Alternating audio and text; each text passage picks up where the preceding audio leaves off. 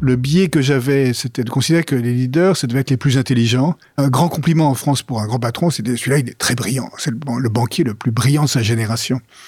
Et en fait, pour moi aujourd'hui, notamment dans un environnement qui est très incertain, très volatile, très chaotique, il n'y a plus moyen de savoir, en fait, d'avoir toutes les réponses. Le leader, ce n'est plus celui qui sait, hein, mais c'est celui qui est. Bonjour à toutes et à tous, je suis Alexandre Mars et vous êtes sur RCJ. Je suis ravi de vous retrouver pour un nouvel épisode de Pause, le podcast où on prend le temps. Le temps de s'arrêter, le temps d'écouter, le temps d'explorer, le temps de rire. Chaque épisode est l'occasion de marquer un temps d'arrêt pour aller à la rencontre de mes invités. Ces femmes et ces hommes sont artistes, chefs d'entreprise, écrivains, entrepreneurs, sportifs ou activistes, et ils ont accepté, le temps d'une pause, de nous livrer les dessous et les secrets de leur parcours. Je suis ravi aujourd'hui de recevoir mon invité. Alors vous allez me dire, je suis toujours ravi de recevoir mon invité. Je l'ai rencontré il y a quelques années de ça. Je l'ai contacté parce qu'on était assez en phase, assez en phase sur la vision que nous avons de l'entreprise et l'entreprise et son rôle surtout dans le système et le rôle de l'entreprise pour améliorer le système actuel. La quête de sens, la vision de l'héritage, vous voyez, ça va loin. Hein. le rôle de l'entreprise citoyenne, bah, ça nous a fait nous rencontrer. Euh, on a échangé, on s'est revus, et donc je l'ai invité, je suis ravi de l'avoir aujourd'hui, car c'est un des plus américains des patrons français. Il a passé plus de 15 ans à la tête de grandes entreprises en France et aux États-Unis. Il a spectaculairement redressé le groupe Carlson ainsi que le groupe Best Buy, qui est un géant de la distribution américaine. Aujourd'hui, il est professeur à Harvard. Il a également fondé une chaire à HEC dédiée à la quête de sens en entreprise et accompagne les dirigeants qui cherchent à mettre en œuvre un leadership centré sur le sens, la recherche du bien commun et l'humain. Rien que ça, le temps d'une pause, il nous emmène sur les pas de son chemin de vie, nous livre sa vision du leadership, il nous raconte les coulisses du quotidien d'un PDG de grande entreprise américaine. Bonjour Hubert Joly. Bonjour Alexandre, je me réjouis beaucoup de notre conversation. Ah, moi aussi, je suis ravi que tu sois là. Comment tu vas? Ben écoute, ça va bien parce que j'ai l'occasion d'un beau dialogue aujourd'hui. Avant de construire ta carrière aux États-Unis, tu ne restes pas moins français, t'aimes ce pays, euh, t'en parles toujours avec des propos très positifs. Tu es né en Meurthe-et-Moselle, là aussi ça va être intéressant de voir. N'est pas né dans les quartiers les plus privilégiés de Paris, à centre de Cision, tu es, né précisément à Laxou, euh, tu grandis à, Nancy, vous êtes une fratrie de quatre euh, frère, ta maman est femme au foyer parce qu'elle est décidée qu'elle s'occupe de vous et elle va beaucoup s'occuper de vous. Ton papa, directeur des ventes dans une entreprise de bière qui à l'époque était détenue par le groupe Danone. Euh, toi, tu dis que ton enfance, elle n'est pas heureuse, tu dis qu'elle est très heureuse. Oui, c'est une enfance heureuse parce que c'est une cellule familiale heureuse avec euh, une mère, il faut le faire quand même, élever quatre garçons rapprochés nés dans un espace de temps de cinq ans, de cinq ans et demi. Et donc, il y a une belle harmonie familiale. Euh, mon père voyage beaucoup puisqu'il est beaucoup sur les, les, routes, mais il est, il est un père aimant. Et, euh, et j'ai une mère exigeante. Hein, donc, il se, on en a beaucoup parlé depuis. Quand tu dis exigeante, c'est quelqu'un qui bien n'était jamais suffisant. On est d'accord. C'est en fait, ça arrive souvent chez les parents. En fait, parfois en tant que parent, c'était son cas, elle projette des, des choses qu'elle n'a pas pu voir dans sa vie, et donc elle espère que un de ses enfants va pouvoir le, le réussir. Moi, je réussissais bien académiquement, donc euh, en classe, et elle s'est dit, celui-là, je vais lui botter les fesses pour qu'il aille aussi loin que possible. Son rêve, c'était qu'elle m'accompagne au, au, bal de l'X après avoir été reçu à Polytechnique. Donc là, je l'ai quand même déçu. Parce qu'en fait, tu es devenu... Moi, je suis autodidacte, j'ai fait HEC et Sciences Po, donc c'était... C'est commerçant. C'est hein, comme on dit, c'est plutôt commerce, voilà. t'as pas, pas, été ingénieur. Mais donc, sa grande fierté, c'est de m'avoir botté les fesses pendant des années. Pourquoi euh, Polytechnique pour ta maman? Alors, il faut raconter l'histoire. Donc ma mère, ma mère a grandi à Pagny-sur-Moselle, qui est quand même une grande capitale, euh, qui est à mi-chemin entre Nancy et Metz. Et euh, donc son père avait été entrepreneur dans le bâtiment. Euh, avec la grande crise, il a, il a fait faillite et sa mère avait des ennuis de santé. Leur médecin les a, leur a conseillé d'aller vivre à la campagne. Donc ils ont déménagé à Pagny-sur-Moselle, mais il y avait d'autres branches de la famille où les choses se passaient mieux en fait. Donc avait deux, elle avait deux oncles polytechniciens qu'elle allait voir régulièrement à Paris, qui habitaient boulevard Raspail, etc. Elle s'est dit ça, c'est une autre vie. Alors que à Pagny-sur-Moselle, ses parents avaient un bureau de tabac. Et donc il y avait un, et donc il se dit il faut il faut combler l'écart en fait. Et donc c'est mon fils qui va le faire. Elle, elle avait eu le bac? Elle n'avait pas eu le bac. Mes parents n'ont pas eu le bac. Aucun des deux. Et donc, c'est toi et des quatre, quatre enfants, parce que quatre enfants ont, réussi. C'est, elle, elle, fixait souvent, elle, elle mettait autant de pression positive, gentille, mais quand même de pression à tes, à tes trois autres frères? Écoute, il faudrait, leur demander, mais j'ai l'impression que j'ai une dose euh, particulière, en fait. Toi, très rapidement, en fait, ça a été une, une charge mentale, en fait. Tu devais réussir. Enfin, tu ne pouvais pas faire autrement. Tu aimais ta maman, tu voulais qu'elle soit heureuse. Tu devais surperformer, en fait. Et en fait, il y a une blessure que, tu vois, euh, là, je donne des cours maintenant, donc à Harvard, comme tu le disais. Et dans un des cours, on demande aux étudiants quelles sont leurs peurs. Hein, et euh, généralement, il y a trois peurs qui ressortent. La première, c'est de, euh, de finir seul. La deuxième, c'est de, de, ne pas trouver le bon partenaire. Et la troisième peur, c'est de ne pas être not, to not be enough, de pas être suffisant en quelque sorte. Ça se traduit mal en français. De, de pas de pas réussir suffisamment, de pas être à la hauteur, d'être un peu un imposteur. À voir dans toutes les promotions, il y en a un qui se dit moi je suis l'erreur d'admission. Hein, et donc on a tout, tout un peu une blessure comme ça de, de ne pas être, de pas être suffisamment bien par rapport euh, à l'image qu'on se fait de, de soi-même et ce que les autres ont d'eux-mêmes. Il y a un, travail à faire sur, soi-même en fait, qui est de savoir cette voix qu'on entend qui dit je suis pas assez bien, c'est la voix de qui en fait? Et moi ça m'a pris beaucoup de temps de me rendre compte qu'en fait c'était la voix de ma mère. Et euh, je crois que je te l'ai raconté, Alexandre, quand euh, j'ai écrit ce livre, euh, L'entreprise, une affaire de cœur, aux États-Unis, quand il est sorti, il a d'abord été écrit en anglais dans The Heart of Business. Quand il est sorti, il était numéro 3 des ventes dans le Wall Street Journal. Et je l'ai, je l'ai indiqué à ma mère, à mes parents. Tu l'as indiqué, j'aime bien quand tu dis indiqué. Voilà. Et ma mère m'a dit, bah oui, c'est pas mal de commencer bas. Comme ça, on peut progresser. Et à ce moment-là, j'avais fait ce travail et je lui dis, maman, tu as un problème c'est que pour toi, je suis jamais, c'est jamais assez bien, mais c'est ton problème à toi, ce n'est plus mon problème. Je te remercie de m'avoir botté les fesses, comme tu dis, parce que ça m'a stimulé, mais aujourd'hui, cette stimulation, elle ne m'est plus utile, donc je te la rends, avec beaucoup de gratitude.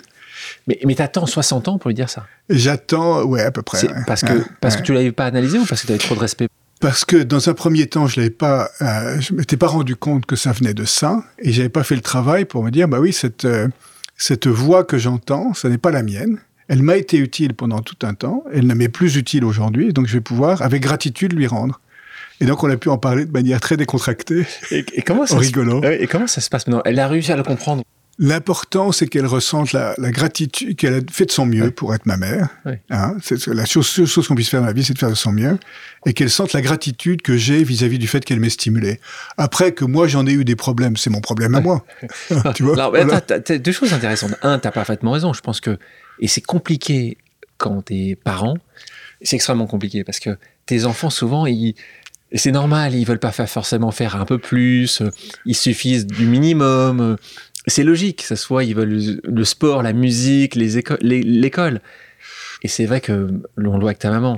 Si t'as pas quand même quelqu'un qui te pousse un peu plus, et c'est souvent les parents qui font ça, pour que tu fasses un peu plus, juste, juste un peu plus, pas globalement. C'est fécond et en même temps, il faut faire attention à ne pas reprojeter sur ses propres enfants les blessures qu'on a reçues. Donc, je me souviens d'une conversation avec ma fille Agathe qui un jour, elle était, à, elle, était elle étudiait à Columbia ou Barnard College, et son, euh, sa moyenne sur une note de 4 aux États-Unis, c'était 3,99. Et je lui dis, mais Agathe, qu'est-ce qui s'est passé? Où est-ce que, est que, tu as perdu Elle m'a dit, papa, arrête arrête. Tu, tu, le faisais exprès quand tu disais ça. avec humour, mais avec humour. Mais, en même temps, il y avait un fond. Il y avait un fond, et elle m'a dit, écoute, j'ai pas besoin que tu me dises ça, parce que je me mets suffisamment de pression, sur moi-même. Et donc, je me suis rendu compte à ce moment-là que je, je reprojetais sur elle ce qui m'était arrivé à moi-même, en fait, voilà. donc, je demande pardon à Agathe. Il n'empêche que, quelle que soit ton enfance, mm. heureuse, euh, tu as ces blessures-là que tu quand même portes pendant longtemps, longtemps, longtemps. En fait, donc c'est ça. Toi, que tu arrives à HEC, donc t'es pas content en fait. Tu fais Sciences Po après. Mais il n'empêche. Oui, et en fait, oui, donc quand j'ai expliqué à mes parents que j'allais pas faire Alix et que j'allais aller en prépa HEC, je crois que ma mère, si je me souviens bien, a dit Bon, ok, mais à ce moment-là, il faut que tu sois major à l'entrée du concours. Ce que tu as fait, non? Ce que j'ai fait. Bah, évidemment, j'étais obligé, j'avais pas le choix. tu crois? C'est un point qui est intéressant. Ce, que j'avais compris, c'est que quand tu étais plus jeune, c'était pas le business tout de suite intérêt, c'était vétérinaire. Parce que c'était ton parent, ton Mon parrain, qui est le frère jumeau de, ma mère, vétérinaire à Pont-à-Mousson, une autre grande capitale Lorraine. Euh, et donc, quand j'étais gosse, je, l'accompagnais et on allait, euh, tu vois, faire véler des, euh, des vaches ou enlever des, des, cailloux dans leurs sabots, etc., etc. Donc, ça, c'était super cool. Il était vachement fort, mon parrain. Puis, au bout d'un certain temps, je me suis dit, non, c'est pas vraiment la vie que j'ai envie de vivre. Et donc, voilà, je n'ai pas été vétérinaire. tu n'as pas été. On, on, parle de diplôme, là, on parlait d'HEC, Sciences Po, Columbia et autres. Toi qui as embauché beaucoup, beaucoup de gens dans ta carrière, est-ce que tu mets une emphase forte sur les diplômes? C'est une réflexion importante parce qu'en tant que leader, quel que soit le niveau, en fait, la décision la plus importante qu'on prend finalement, c'est qui je mets en position de, pouvoir et de leadership. Parce qu'il y a très peu de choses qu'on fait par soi-même, c'est par les autres en fait que les choses se passent. Et donc, c'est important de bien réfléchir aux critères de, sélection et de, recrutement et de, promotion. La première chose que je dirais, c'est que au niveau d'entrée, il y a une prise de conscience, en particulier aux États-Unis, peut-être en France, je ne sais pas, qui est de dire euh, exiger des diplômes à l'entrée, c'est une erreur, parce qu'en fait, ce qui est plus pertinent, c'est d'exiger des compétences. Et tout le monde n'a pas la possibilité de faire des études. Euh, mais pourquoi euh, le fait de se focaliser sur les diplômes conduit à de la ségrégation. Et aux États-Unis, il y a un grave problème avec la, ségrégation, notamment à l'égard des, Noirs américains. Et donc il y a tout un mouvement qui a été lancé par Ginny Rometty, l'ancienne patronne d'IBM, euh, pour euh, se centrer sur les compétences plutôt que sur les diplômes. Et ça, je trouve ça très sain. Euh, D'autre part, en ce qui concerne les leaders, moi, pendant tout un temps, je mettais beaucoup l'emphase sur l'expérience et l'expertise. Donc, je voulais le meilleur en marketing digital, ou le meilleur en supply chain, ou le meilleur euh, en marché financier, enfin, peu importe. Et je me suis rendu compte au fil du temps que finalement, ce qui distinguait les bons leaders des autres, c'était moins les compétences et plus le caractère, et plus euh, finalement qui était cette personne. Et je me souviens lorsque j'avais été euh, euh, interrogé pour devenir patron du groupe Carlson, Marilyn Carlson Nelson, qui était la fille du fondateur dont il s'agissait de prendre la suite, une des questions qu'elle m'avait posées, c'était Hubert, parle-moi de ton âme. Il n'y a personne qui pose cette question. répondu quoi? Bah, j'avais parlé de mon de, ma, de ma vie spirituelle et de et de qu'est-ce que je cherchais, qui j'étais. La question de l'âme, c'est pas une question religieuse, c'est une question de qui est liée à, à, à notre esprit, c'est-à-dire c'est à l'essence de qui je suis en fait. Le pourquoi, euh, le pourquoi tu es ici? C'est le pourquoi, c'est qui je suis au fond de moi et quel est le sens en fait que je souhaite donner euh, à ma vie. Et ça, c'est des questions euh, essentielles le biais que j'avais, c'était de considérer que les leaders, ça devait être les plus intelligents. Hein, c'est un, grand compliment en France pour un grand patron, c'est celui-là, il est très brillant. C'est le, banquier le plus brillant de sa génération. Et en fait, pour moi aujourd'hui, notamment dans un environnement qui est très incertain, très volatile, très chaotique, il n'y a plus moyen de savoir, en fait, d'avoir toutes les réponses. Le leader, ce n'est plus celui qui sait, hein, mais c'est celui qui est. Et qui, euh, est, authentique, qui est clair sur euh, quel est le sens en fait qu'il veut donner à son action, comment ça se connecte à la vie de, l'entreprise et qui sait être à l'écoute. C'est des qualités de vulnérabilité, peut-être qu'on en parlera, d'humanité, d'humilité, euh, d'authenticité, euh, qui permet de dire dans un contexte de crise, je m'appelle Hubert et je ne sais pas. Je m'appelle Hubert et j'ai besoin d'aide. Ça, t'as mis, juste ce que tu viens de me dire là, 30 ans pour le comprendre. Ouais, je suis un peu lent. Mais tu as quand même réussi. On reprend. Tu sors d'école, tu continues à faire euh, le fils parfait. C'est comme ça. Ah hein. bah tu vas dans une entreprise qui est vue comme une entreprise euh, pour personnes brillantes, comme tu définis, qui est le cabinet de conseil McKinsey. D'abord à Paris, puis euh, tu as un appel des États-Unis aussi. Alors, il vient d'où cet appel? En fait, quand, quand j'étais chez McKinsey, j'avais, il avait été question que j'aille faire des, euh, des études aux États-Unis, et puis finalement j'avais décidé de, ne pas le faire. Mais, mais McKinsey m'avait dit si, si tu veux, on peut t'envoyer dans un, dans un de nos bureaux aux États-Unis. Et c'est vrai que j'avais une fascination. C'était pas dans ma plus tendre jeunesse, mais dans le monde des affaires, c'est vrai qu'à l'époque, euh, les États-Unis, c'était un peu la, la mecque euh, du business. En Encore aujourd'hui.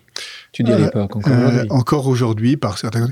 Le modèle américain, c'est un peu, on va dire, érodé dans, dans, dans, certains, dans, dans, un certain nombre de domaines, y compris sur le plan de la société, sur le plan politique. Euh, les, grandes, les grandes puissances ne reste pas au sommet tout le temps. Et, aujourd'hui, on voit des fissures dans le, dans le modèle américain. Tu parlais qu'à un moment, tu avais réfléchi à faire tes études à Harvard. C'est intéressant de voir comme la boucle est bouclée différemment. Tu, ne les as pas faites parce que ça coûtait beaucoup trop cher. À l'époque, le dollar était à 10 francs 50, c'est l'époque du, franc. Et même si j'avais une bourse partielle pour euh, aller à Harvard, je me suis dit non, ça dépasse mes moyens. C'est deux ans euh, d'investissement et donc j'ai renoncé à poursuivre dans cette voie. Euh, on, parle de seconde des bourses parce que tu le sais, j'ai lancé un, nouveau. Bravo pour ça, Alexandre. merci beaucoup. Un, grand projet solidaire qui s'appelle Infinite et justement qui répond et qui répond vraiment à ce que tu serais aujourd'hui, c'est-à-dire euh, un jeune des quartiers populaires, on ne parle pas uniquement des quartiers défavorisés, qui euh, est brillantissime, qui pourrait faire ses études partout dans le monde.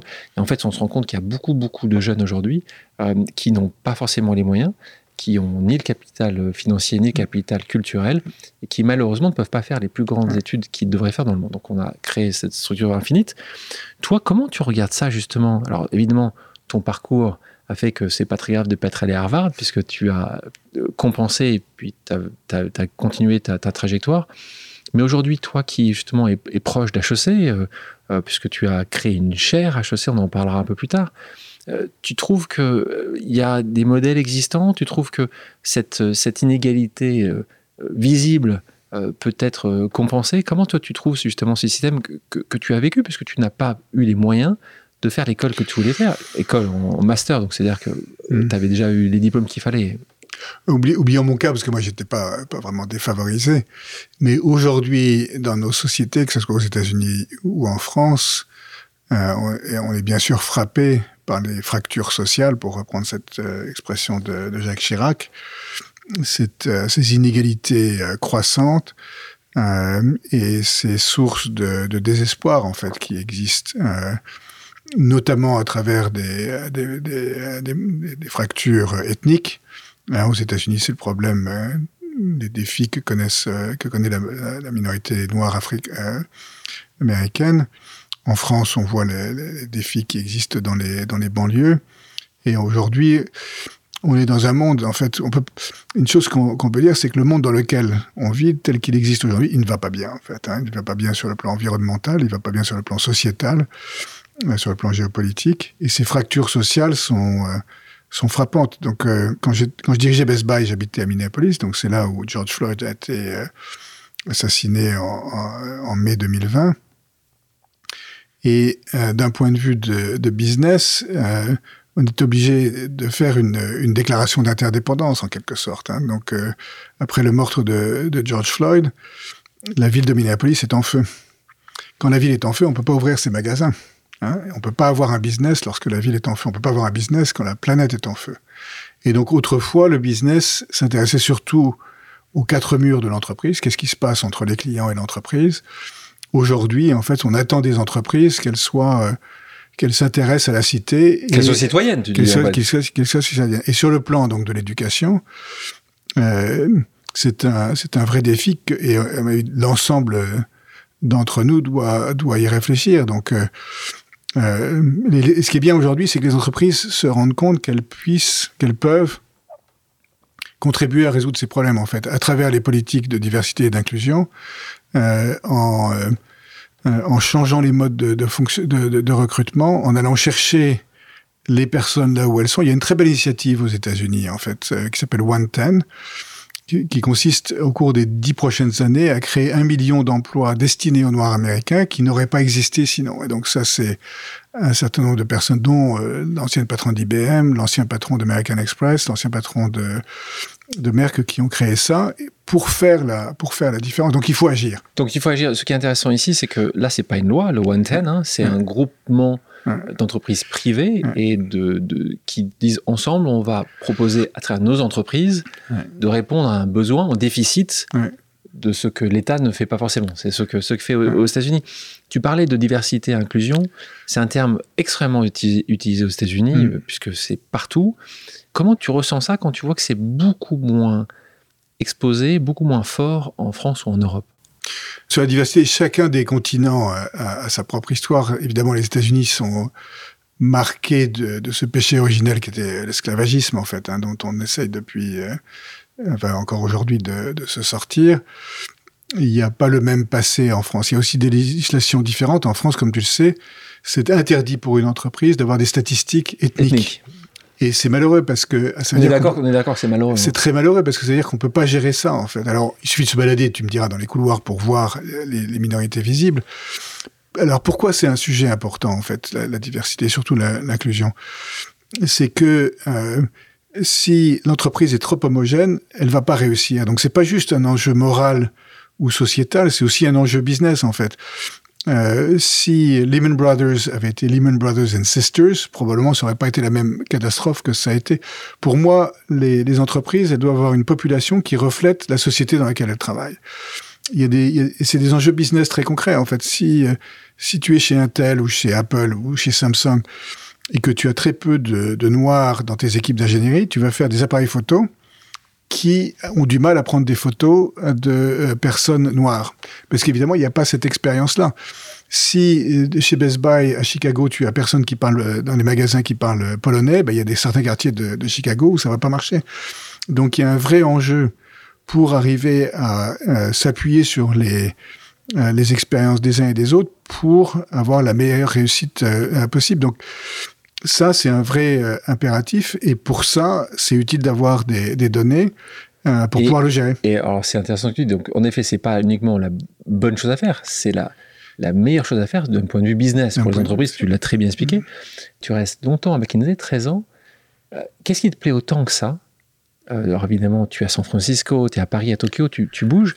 Qu'est-ce qui te plaît autant que ça dans le monde du conseil? Alors, il y a pas mal de choses qui me plaisent. En fait, j'aime bien euh, la résolution de problèmes. Hein, quand on me donne un, problème à résoudre, voilà, ça j'aime bien. J'aime bien ça.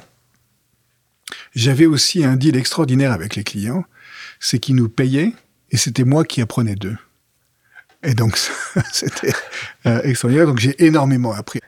Et donc, pendant tout un temps, en fait, si, euh, en regardant l'année qui venait de se passer, j'avais le sentiment d'avoir appris et que euh, et de m'être amusé que la prochaine année était du même acabit. Je, je restais au bout d'un certain temps.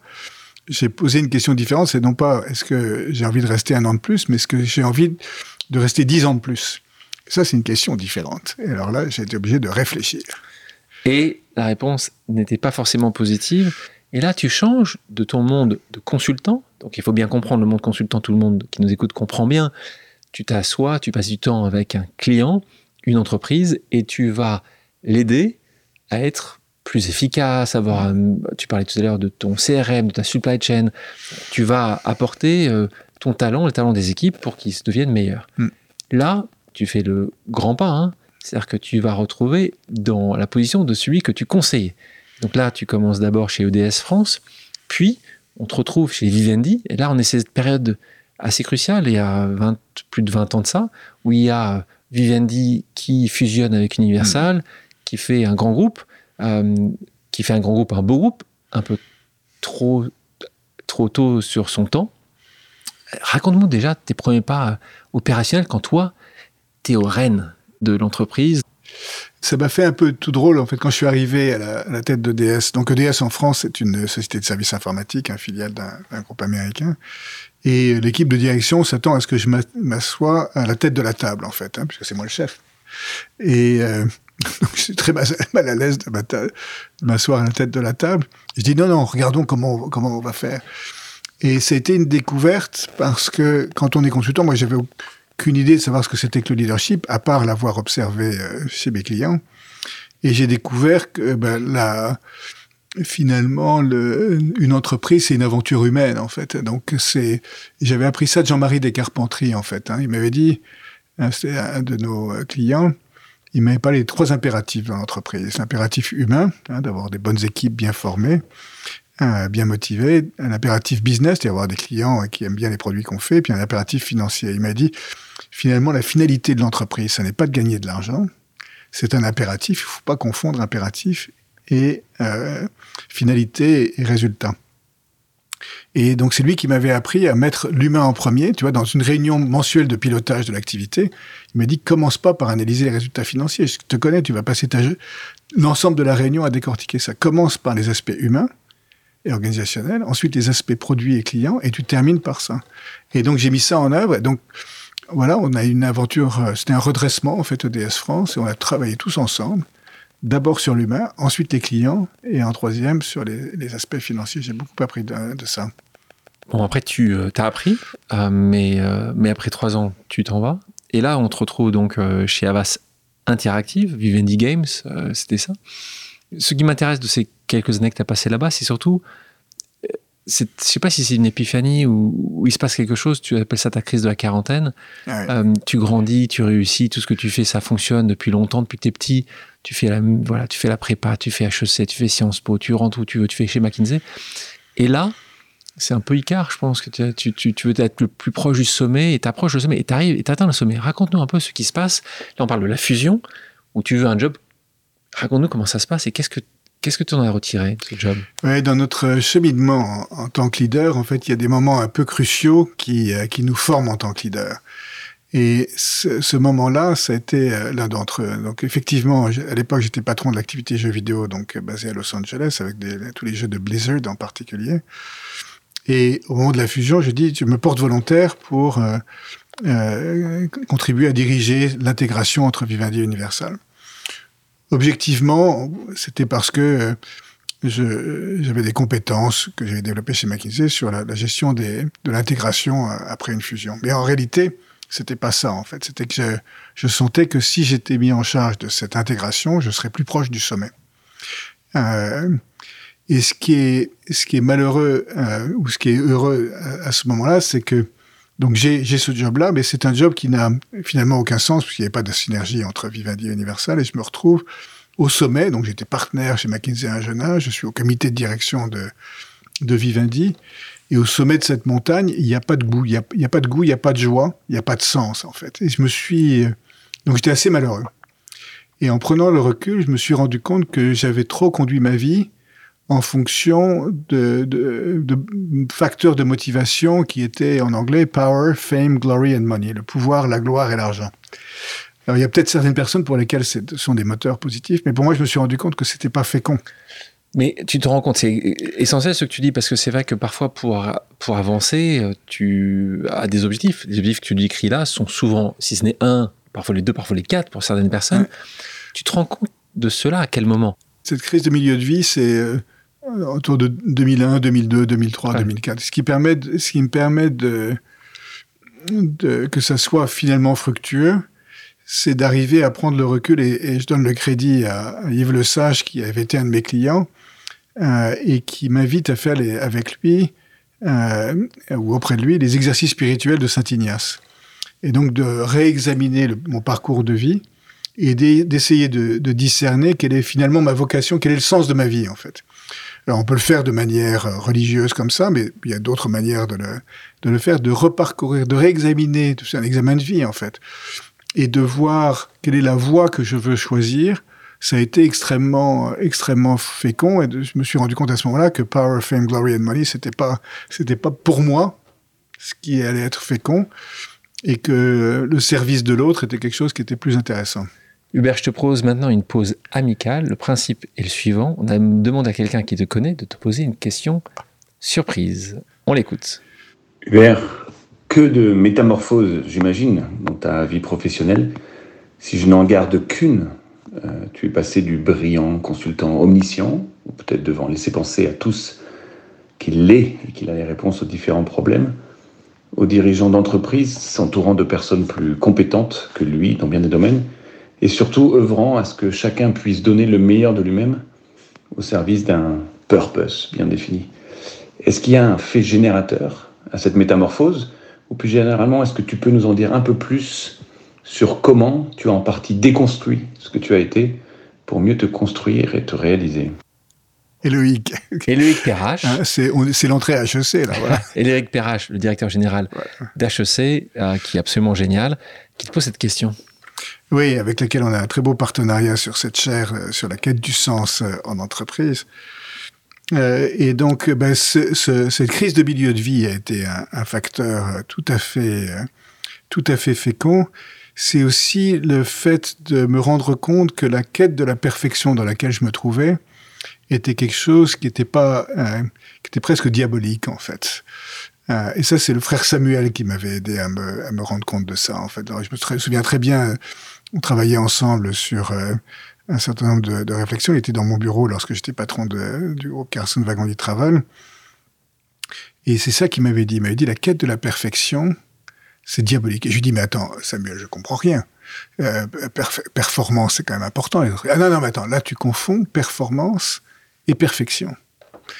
Et il m'a dit, euh, si tu cherches la perfection, d'abord, tu vas toujours être déçu, parce qu'évidemment, comme tu es humain, tu vas pas être parfait, et puis en plus, tu vas être déçu par les autres, et donc ça va être épouvantable, ça va être triste, et tu vas être invivable. Et surtout, tu vas pas pouvoir nouer des relations humaines avec les autres. Et donc, il m'a appris la vulnérabilité. Être capable de dire, je, m'appelle Hubert et je ne suis pas parfait et je ne vais même pas chercher à être parfait.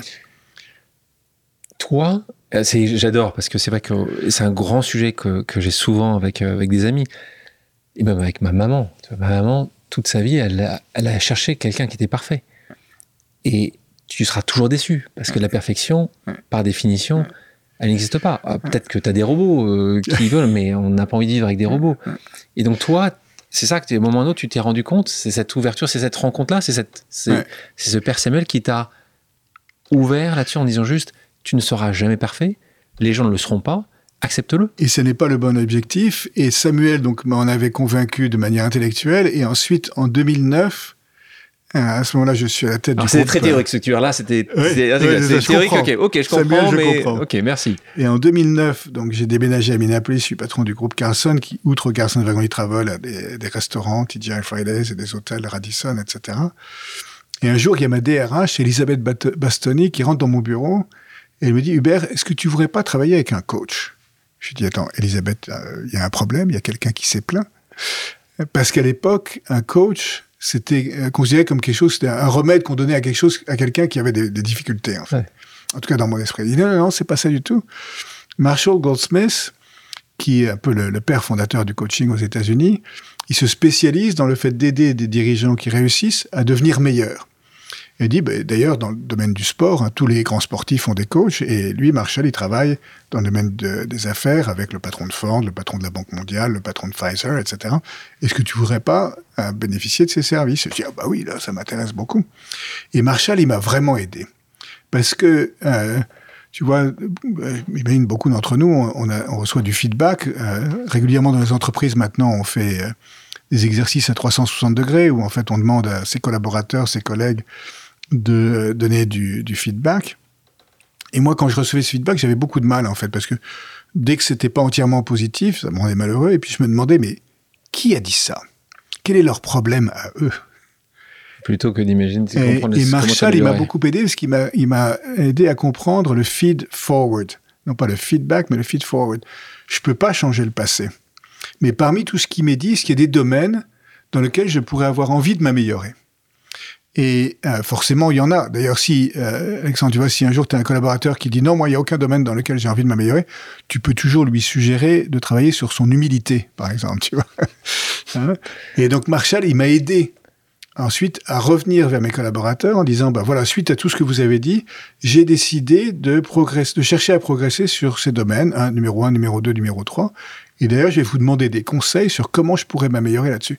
Et forcément, quand on, dirige une entreprise, une équipe, etc., il y a toujours des domaines sur lesquels on a envie de progresser, ne serait-ce que parce que le contexte change, donc il faut apprendre de nouvelles choses. Et donc cette notion de feed forward m'a finalement permis de dépasser cette idée que je devais être parfait, cette idée que je devais être le plus intelligent, et le fait que je pouvais demander de l'aide. Donc tu vois, je m'appelle Hubert et j'ai besoin d'aide. Ce qui est assez rare quand tu es un grand patron. En tout cas, on n'a pas l'habitude d'entendre ça de la part d'un grand patron. Revenons sur, cette, sur ce que tu as, ta réponse à, Éloïc. Euh, deux choses. La première, tu nous parlais euh, tout à l'heure de l'âme, tu nous parles ici du Père Samuel. C'est important pour toi la religion? Alors, la religion, ou plus généralement la vie spirituelle. Il y a une erreur que moi j'ai faite pendant très longtemps, c'est que j'avais la tête coupée du reste de mon corps. Et euh, aujourd'hui, face à un monde qui est compliqué, sur lequel il y a beaucoup d'interrogations, beaucoup d'incertitudes, etc. Une des choses que je pense beaucoup d'entre nous avons appris pendant le Covid en particulier, c'est qu'on a besoin de diriger avec l'ensemble des parties de son corps. Donc non seulement la tête, mais aussi le cœur, l'âme les tripes, les oreilles, les yeux, etc. Et euh, donc le fait de prendre soin de son âme, de prendre soin de soi, en fait. Tu vois, tu vois quand, quand on vole en avion, pas, on, vous dit si les masques à oxygène descendent, il faut d'abord le mettre sur soi-même avant de le mettre sur les autres.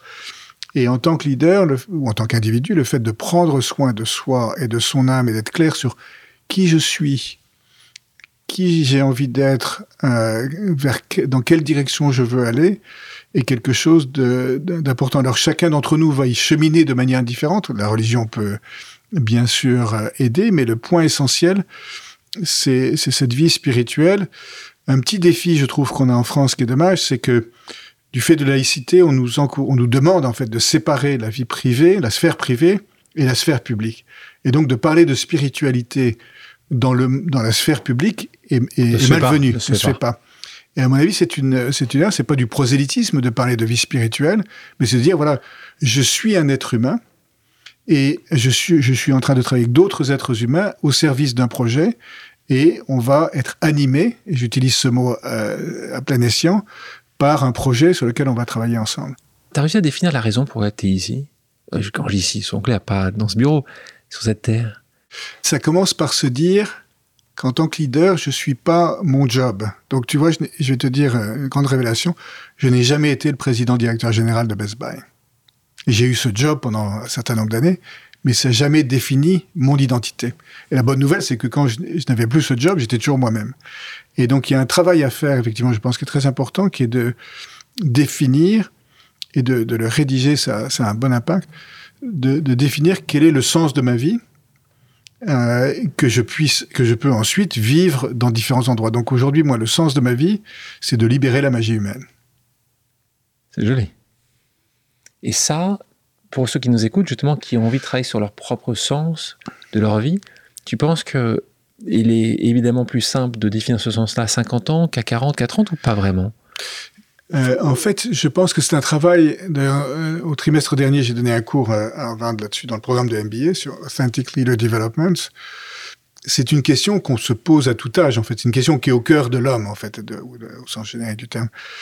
C'est c'est pas facile quand on a 20 ans de le définir de manière précise, mais ce qui est important, c'est de garder cette question en tête et de de travailler, de le méditer. Et ce, sens, en fait, de notre vie, il se trouve à l'intersection entre euh, les, les, atouts uniques que j'ai, mes passions, euh, les besoins que j'ai envie de servir dans le monde, etc. Et donc de raffiner ceci, de faire évoluer cette formulation au cours du temps, euh, est, essentiel parce que si je sais pas où, je vais, je n'ai aucune chance euh, d'y arriver. Moi, l'histoire de ma vie, c'était, c'est l'histoire d'une éponge, en fait, d'apprendre des uns et des autres. Euh, c'est de manière formelle ou informelle.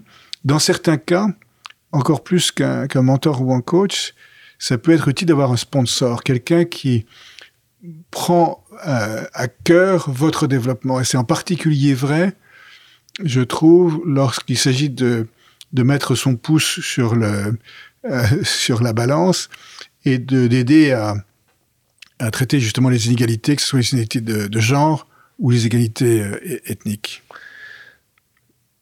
J'avais une deuxième question suite à cette question. C'est tu nous as parlé de cette chaire. Est-ce que tu peux nous parler de cette chaire HEC Pourquoi tu as décidé Qu'est-ce qu'une chaire déjà pour les gens, les auditrices et auditeurs qui ne, savent pas ce qu'est une chaire dans une grande école Pourquoi euh, avoir dépensé quand même D'ailleurs, tu vas nous donner les montants parce que tu communiques sur ces montants-là, beaucoup d'argent pour cette chaire et ça, ça amène à quoi? Qu'est-ce que tu veux faire de cette chaire?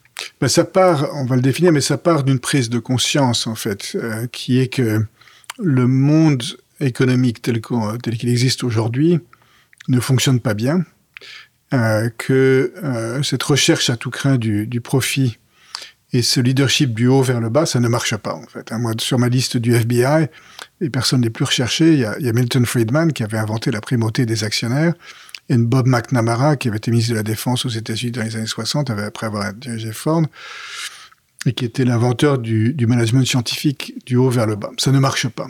Hein. Et quelle est la définition de la folie D'après Einstein, c'est faire la même chose et espérer un résultat différent. Donc il faut se dire, non, ça ne marche pas. Euh, et ma conviction, comme, qui est partagée par beaucoup, en fait, c'est qu'on a besoin aujourd'hui d'une refondation du, monde des entreprises, du système économique, et à mon avis, c'est une refondation autour du sens et de l'humain. Et je me suis rendu compte au fur et à mesure que beaucoup de choses que j'avais apprises à l'école ou au début de ma carrière étaient soit fausses, soit incomplètes, soit dépassées, et qui avaient besoin de repenser l'enseignement du management euh, autour de ces idées de euh, poursuite d'une raison d'être, du sens, du bien commun, d'embrasser l'ensemble des parties prenantes euh, et pas simplement les actionnaires, et de mettre l'humain au, cœur de tout ceci et de traiter le, le, profit comme un résultat et non pas comme, comme la finalité. Et donc, à travers un dialogue avec HEC, on s'était dit, ben voilà, on peut, on peut faire un projet ensemble euh, c'était en, 2017-2018, pour euh, aider à cette évolution. Et les idées que, j'évoquais, que je dis, elles sont partagées par beaucoup de, gens. La difficulté, c'est pas d'être convaincu qu'il faut aller dans cette direction, c'est de, savoir le, le, faire. Et donc, on a eu une rencontre de, de projets. Et euh, moi, j'ai gagné euh, la loterie chez Best Buy, puisque le cours de bourse était passé de 11 dollars à à peu près 100 dollars. Et donc, à un moment donné, il faut, il faut le redistribuer. Et donc, j'ai à ce moment-là décidé de faire un don euh, important de quelques millions d'euros.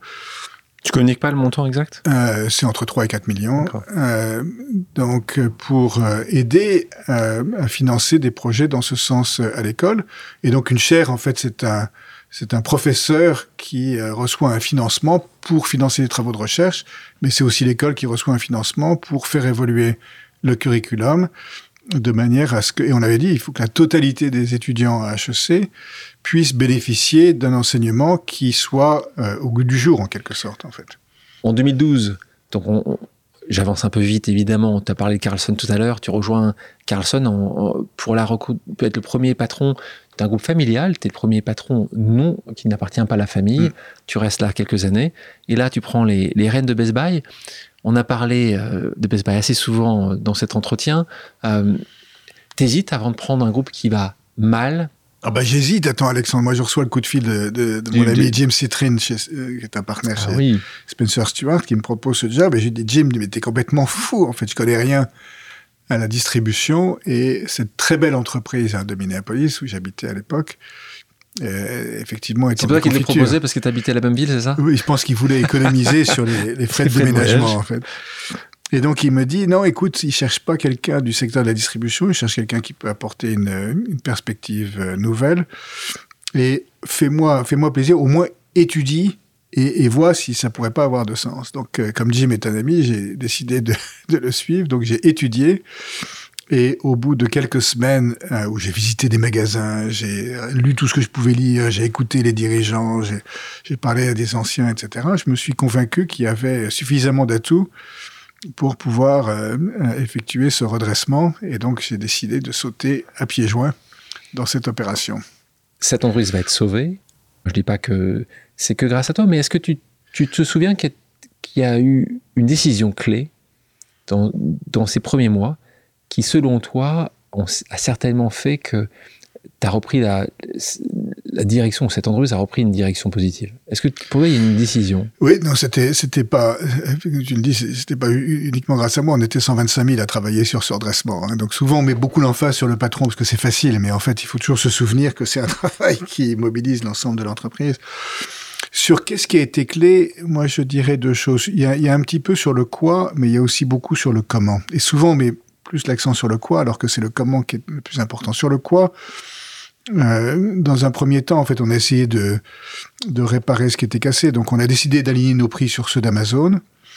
Mais ensuite, les, les, investisseurs ont dit, bon, on comprend pour, pourquoi tu fais ça, parce qu'évidemment, dans le monde de l'Internet, tu peux pas avoir de différence de prix, mais tu vas quand même mourir parce que ta structure de coût est plus élevée. Et l'arme secrète qu'on a sortie, c'est les partenariats avec les fournisseurs, donc euh, que ce soit Apple, Samsung, Microsoft, Sony, etc., qui avaient malgré tout besoin de mettre en valeur leurs produits dans le monde physique. Et Best Buy, c'était le meilleur endroit où ils pouvaient faire ça. Et donc, c'était bien pour les clients, c'était bien pour les fournisseurs. Plutôt, plutôt que de, développer leur propre magasin, ils pouvaient s'appuyer sur les nôtres. Puis c'était bon pour nous, parce qu'économiquement, évidemment, il y avait un, intérêt. Mais ce qui a été le plus déterminant, c'est pas tellement le quoi, c'est le comment. Et dans les redressements d'entreprise, souvent, euh, d'ailleurs, c'est ce qu'on me recommandait, on va dire, il va falloir couper, couper, couper fermer des magasins et couper dans les effectifs. Alors on a regardé, euh, Alexandre, tous les magasins gagnaient de l'argent, donc enfermer, c'était pas euh, une solution. Et couper dans les effectifs, c'était un peu comme si les collaborateurs euh, étaient le problème. Et en fait, moi, je pensais que les collaborateurs allaient être la solution. Donc en fait, ce qu'on a adopté, c'est une approche très humaine du redressement, qui a commencé par le fait d'écouter, et notamment d'écouter les collaborateurs du terrain. Hein et donc là, c'est là où j'avais appris que j'avais pas besoin d'être le plus intelligent. Il suffisait que j'aille voir. J'ai passé du temps dans des magasins. Toute ma première semaine dans l'entreprise, j'étais dans un magasin à 100 km au nord de Minneapolis, dans une ville qui s'appelle Saint-Cloud. Euh, ils disent Saint-Cloud là-bas, mais je pense qu'ils devraient dire Saint-Cloud. Et j'ai posé aux collaborateurs trois questions. Qu'est-ce qui marche? Qu'est-ce qui marche pas? De quoi vous avez besoin? Et ils avaient toutes les réponses. Donc ça a commencé par l'humain, par écouter l'humain, les, collaborateurs du terrain. Commencer par l'humain, c'était aussi euh, renouveler l'équipe de direction, parce que quand, quand, les choses marchent bien dans une entreprise, il faut toujours donner le crédit aux collaborateurs du terrain. Quand ça va pas bien, il faut toujours se tourner vers le haut. Donc évidemment, il fallait renouveler l'équipe de direction. Donc commencer par l'humain, terminer par l'humain aussi, au sens où, tu vois, dans les redressements, euh, il faut virer du monde. Non, on vire du monde, entre guillemets, en dernier ressort. D'abord, on commence par essayer d'augmenter le chiffre d'affaires. Sur les coûts, on s'attaque à l'ensemble des coûts non salariaux qui n'ont rien à voir avec le personnel.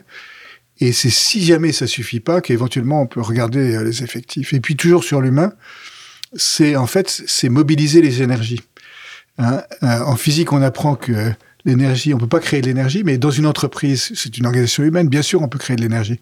Comment on crée de l'énergie? C'est en co-créant le plan, en commençant à le mettre en œuvre, en célébrant les, les premières victoires, en étant vulnérable. Tu vois, Alexandre, peut-être toi et moi, on a travaillé sur un projet, ça n'a pas marché. Ben, on le dit, et puis on demande de l'aide. Donc, ça a été une approche extrêmement humaine, qui a permis de mobiliser l'énergie humaine au sein de l'entreprise. Les années passent, le cours de bourse reprend, reprend forme jusqu'à justement arriver à des, à des, à des très hauts. Mais toi, je sais que c'est pas ton, c'est pas ton facteur clé de succès. Enfin, c'est pas ton facteur clé. C'est pas ton, euh, ta clé de réussite. C'est pas ton indicateur de succès unique après toutes ces années, tu vas passer là-bas 7 euh, ans, euh, jusqu'en 2019, 2018, 2019. C'est quoi pour toi ton indicateur de succès numéro 1 si, Là, on n'est pas devant les, investisseurs, c'est pas. C'est quoi pour toi ce qui a été ta vraie réussite dans ces années Best Buy?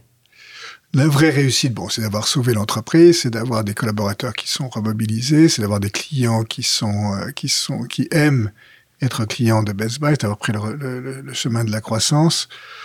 Le cours de bourse est un indicateur. Il faut pas. Euh, c'est ma directrice financière qui nous avait dit ça un jour. N'attachez pas, ne mesurez pas votre valeur personnelle, la valeur de qui vous êtes, ne l'attachez pas au cours de bourse. Parce que lorsque ça monte, vous allez être très heureux. Mais évidemment, il y a des jours où ça va baisser, vous allez être très malheureux. Pourquoi vous voulez vous attacher à ce cours de bourse? Mais l'autre manière de, répondre à la question, c'est tu vois, là, on est quelques années après que j'ai quitté euh, Best Buy. Qu'est-ce qui, qu'est-ce qui reste, en fait, de tout ceci? Eh bien, c'est les messages que j'avais eus en, en partant de l'entreprise ou que je continue à recevoir. C'est comment j'ai touché les individus, en fait. C'est l'impact que j'ai eu sur les individus, euh, qui, les hommes et les femmes qui travaillaient ou qui travaillent aujourd'hui dans, l'entreprise, en fait. La seule chose qui est réelle dans la vie, c'est les connexions humaines. Moi, j'aime beaucoup ce poème de, du poète libanais Khalil Gibran qui dit Le travail, c'est de l'amour rendu visible. Hein, et donc, pour moi, c'est l'amour qu'il y a eu dans cette entreprise et cette aventure qui nous a permis de, de faire de, de Best Buy une entreprise que les collaborateurs aiment, que les clients aiment et que, accessoirement, les, actionnaires aiment aussi. Reconnaissance des employés, reconnaissance des actionnaires, grande reconnaissance de la presse. Je vais dire quelques, quelques titres. Il mérite le moindre penny de son généreux salaire. Ça, c'est le Star Tribune. Bloomberg qui dit joli, offre de la valeur aux investisseurs.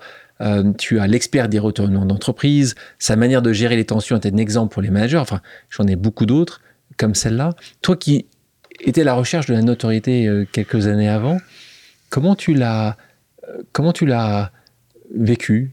À un moment où ça y est, là, là, c'est t'es renommé, t'es renommé par le travail que tu as fait, par, par cette humanité ou cet humanisme, ton livre en parle à toutes les pages, dans le business?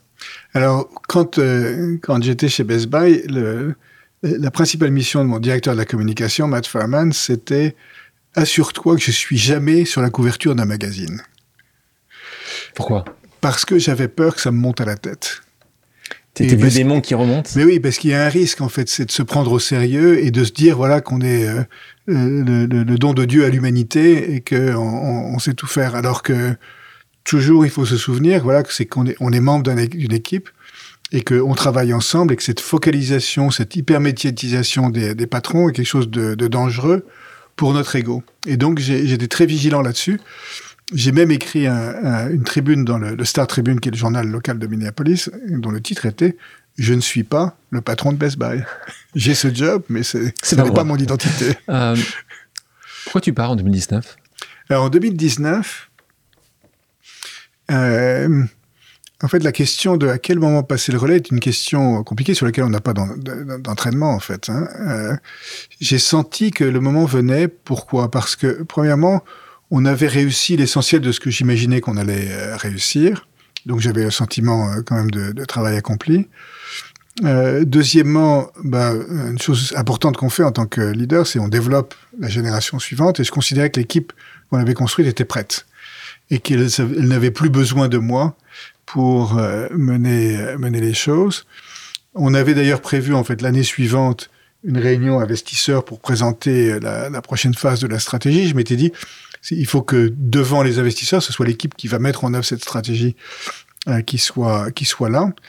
Euh, et d'autre part, ce métier de patron, en fait, c'est pas un métier à temps plein, c'est un métier où on est tout le temps sur le pont. Ça faisait 15 ou 20 ans en fait que j'étais que je dirigeais des entreprises et j'ai trouvé que voilà, c'était le moment était venu de passer un autre un autre chapitre. J'allais avoir 60 ans et je considère que 60 ans c'est le nouveau 40 ans et qu'il pouvait y avoir un autre chapitre après ceci, donc euh, le moment était, était venu. Cet autre chapitre s'ouvre avec Harvard, et là, tu te découvres professeur, toi-même coach, parce que c'est ça d'être un professeur auprès d'étudiants brillants de Harvard. Là aussi, c'est euh, comment cette opportunité euh, arrive, quelqu'un que tu rencontres, que tu connaissais déjà. Beaucoup de gens viennent taper à ta porte, je le sais, après que tu pars de Best Buy, en disant tiens, viens chez moi, viens chez moi, c'est mieux qu'à côté tu as beaucoup de possibilités.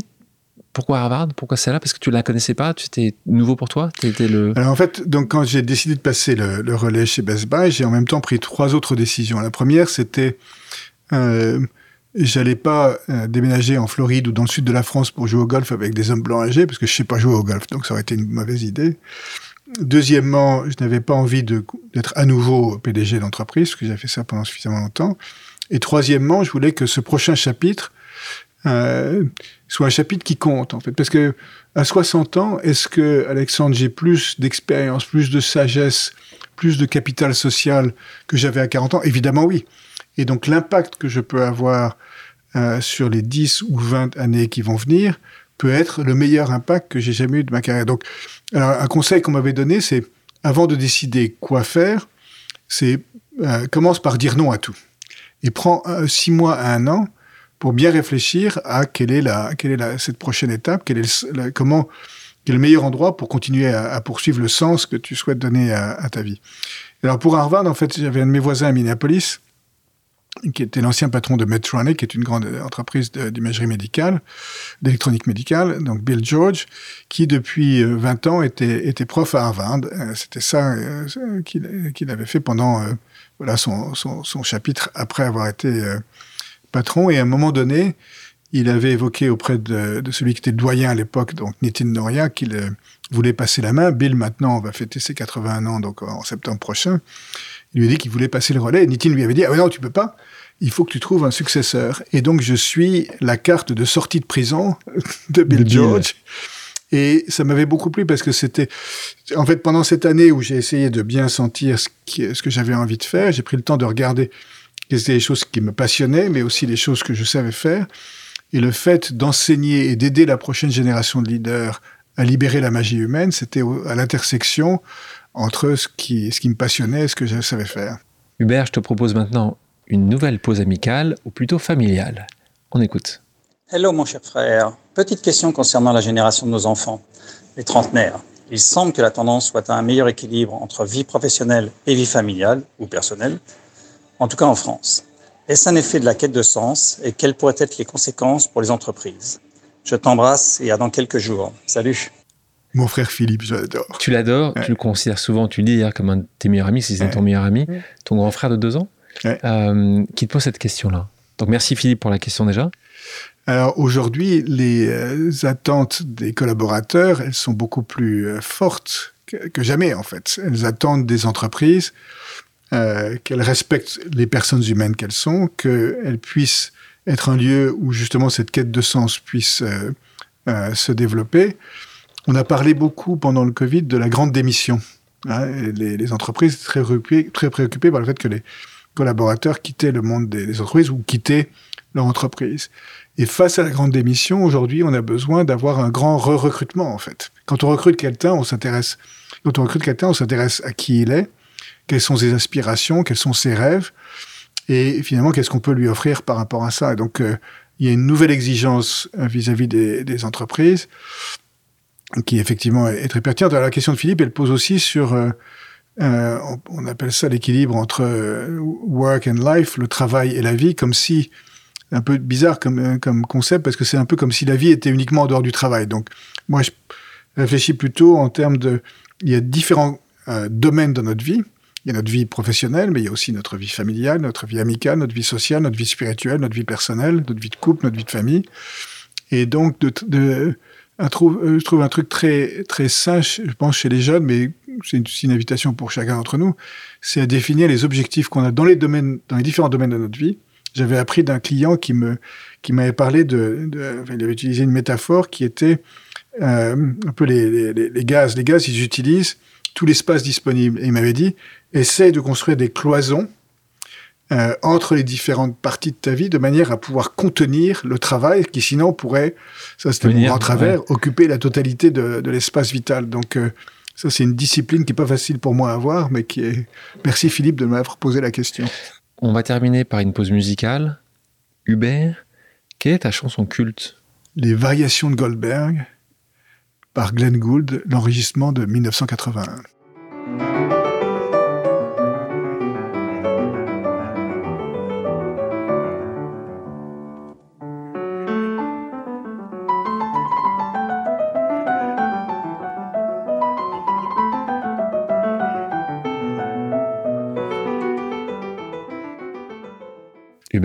Merci d'avoir accepté mon invitation. Merci Alexandre, quelle joie.